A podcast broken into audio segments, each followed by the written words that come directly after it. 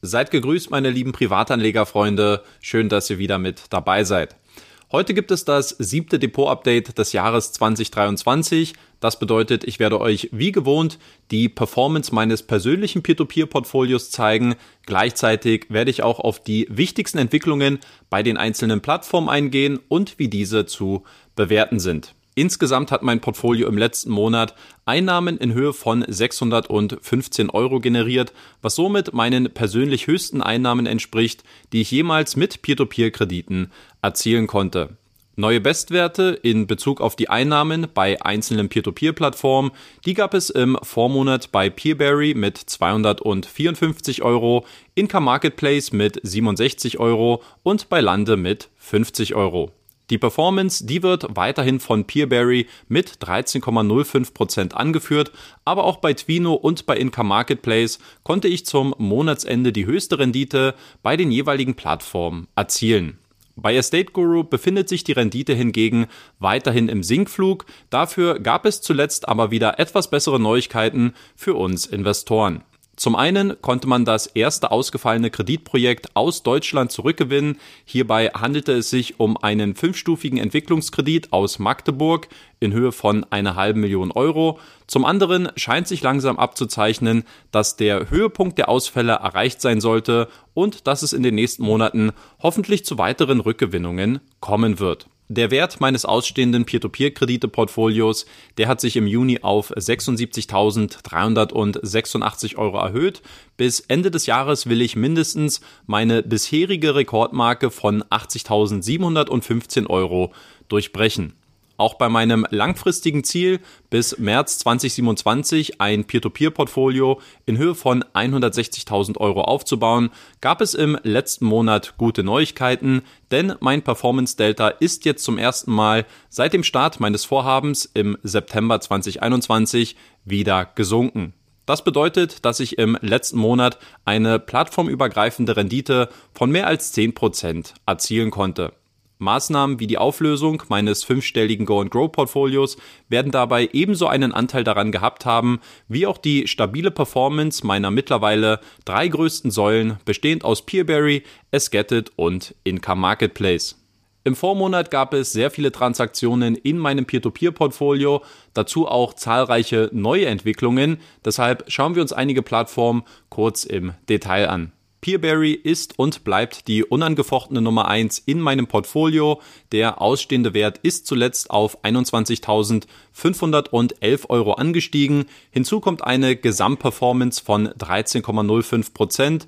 Beide Zahlen sind absolute Bestwerte in meinem Peer-to-Peer-Portfolio. Wie in den Vormonaten sind auch zuletzt wieder 1,8 Millionen Euro an kriegsbetroffenen Krediten zurückgezahlt worden, wodurch jetzt nur noch rund 8 Millionen Euro fehlen, bis die Peerberry-Partner die kompletten Forderungen seit dem Kriegsbeginn abgedeckt hätten. Eine durchaus beachtenswerte Leistung, die sicherlich zu einem weiteren Run auf die Plattform führen wird. Aufgrund der hohen Nachfrage gab es in den letzten Monaten bereits eine starke Einschränkung bei der Kreditverfügbarkeit und auch die Zinssätze sind als Konsequenz dessen zuletzt rückläufig gewesen. Anleger müssen sich daher darauf einstellen, viele Kredite manuell auszuwählen, sofern diese Cash-Drag vermeiden und eine Renditeerwartung von mehr als 10% erzielen wollen. Vorübergehender Cash Drag ist ein Problem, welches auch Esgetted betrifft, weshalb man erst vor wenigen Wochen den lettischen Kreditgeber Axioma neu auf die Plattform hinzugefügt hat, um dadurch das Produktportfolio zu erweitern.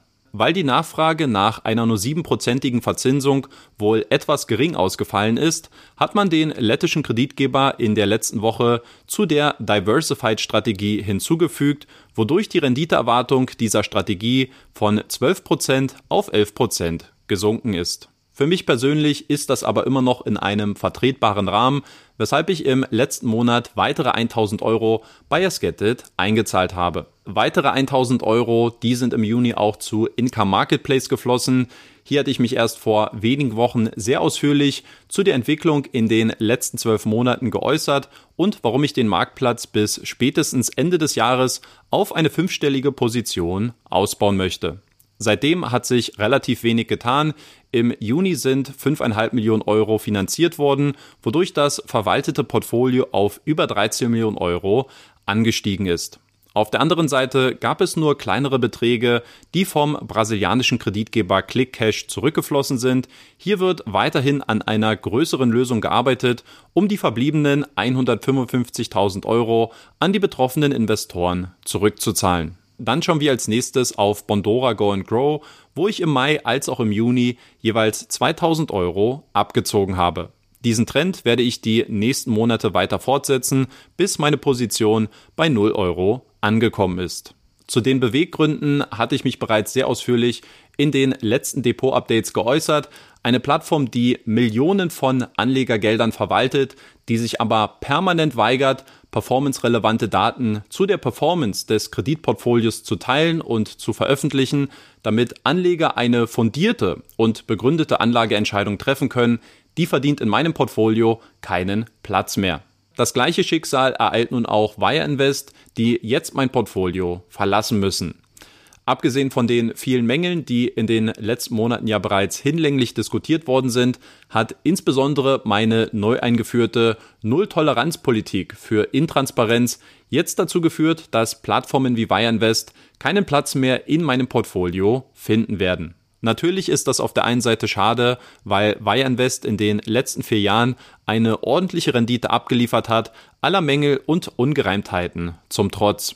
Aber im Zweifel habe ich lieber eine schlechtere Performance von einer transparenten Plattform wie Estate Guru zum Beispiel, bei der ich die Risiken stets neu einschätzen und bewerten kann, als dass ich eine bessere Performance bei einer intransparenten Blackbox wie Wire Invest erziele. Transparenz ist die wichtigste Voraussetzung aus Anlegersicht, um eine qualitative und messbare Bewertung bei der Anlageentscheidung treffen zu können. Plattformen, die keinerlei Angaben dazu machen, wie groß das verwaltete Portfolio ist und welche Performance dieses erzielt, profitieren am Ende vom Dump Money unwissender und unerfahrener Anleger. Als ein Teil der Finanzblogger-Szene möchte ich diese Praktiken in Zukunft nicht mehr unterstützen und setze daher ganz bewusst ein klares Zeichen in meinem persönlichen Peer-to-Peer-Portfolio, keine Toleranz für Intransparenz. Über die Gründe, weshalb Debitum mein Portfolio verlassen musste, habe ich bereits im letzten Depot-Update gesprochen. In diesem Monat ist die Plattform nur noch mal symbolisch in der Übersicht vertreten. Meine Gesamtrendite unter Berücksichtigung einer vollständigen Abschreibung liegt bei 5,83 Prozent. Sollten nochmal 50 Prozent der ausstehenden Gelder zurückfließen, wäre die Gesamtrendite bei 7,36 Prozent. Auch Debitum ist übrigens von meiner neuen Null-Toleranz-Politik für Intransparenz betroffen. Zwar hat man erst neulich eine Statistikseite veröffentlicht, Angaben wie eine 0% Ausfallrate und dass es bei Chain Finance nur 31% an verspäteten Krediten gebe, sind eindeutig irreführende Angaben, welche eine geringe Wertschätzung gegenüber der Intelligenz seiner Anleger verdeutlicht. Und zum Abschluss des Depot-Updates möchte ich auch noch über die Entwicklungen von zwei weiteren Plattformen sprechen, von der Anleger im besten Fall gleich zwei Armlängen Abstand halten sollten, nämlich Credon und High Five. Zu den Machenschaften bei Credon hatte ich mich erst im letzten Video sehr ausführlich geäußert. Leider ist das Interesse von euch im besten Fall nur überschaubar gewesen, obwohl es sicherlich zu meinen am aufwendigsten recherchierten Videos auf diesem Kanal gehört.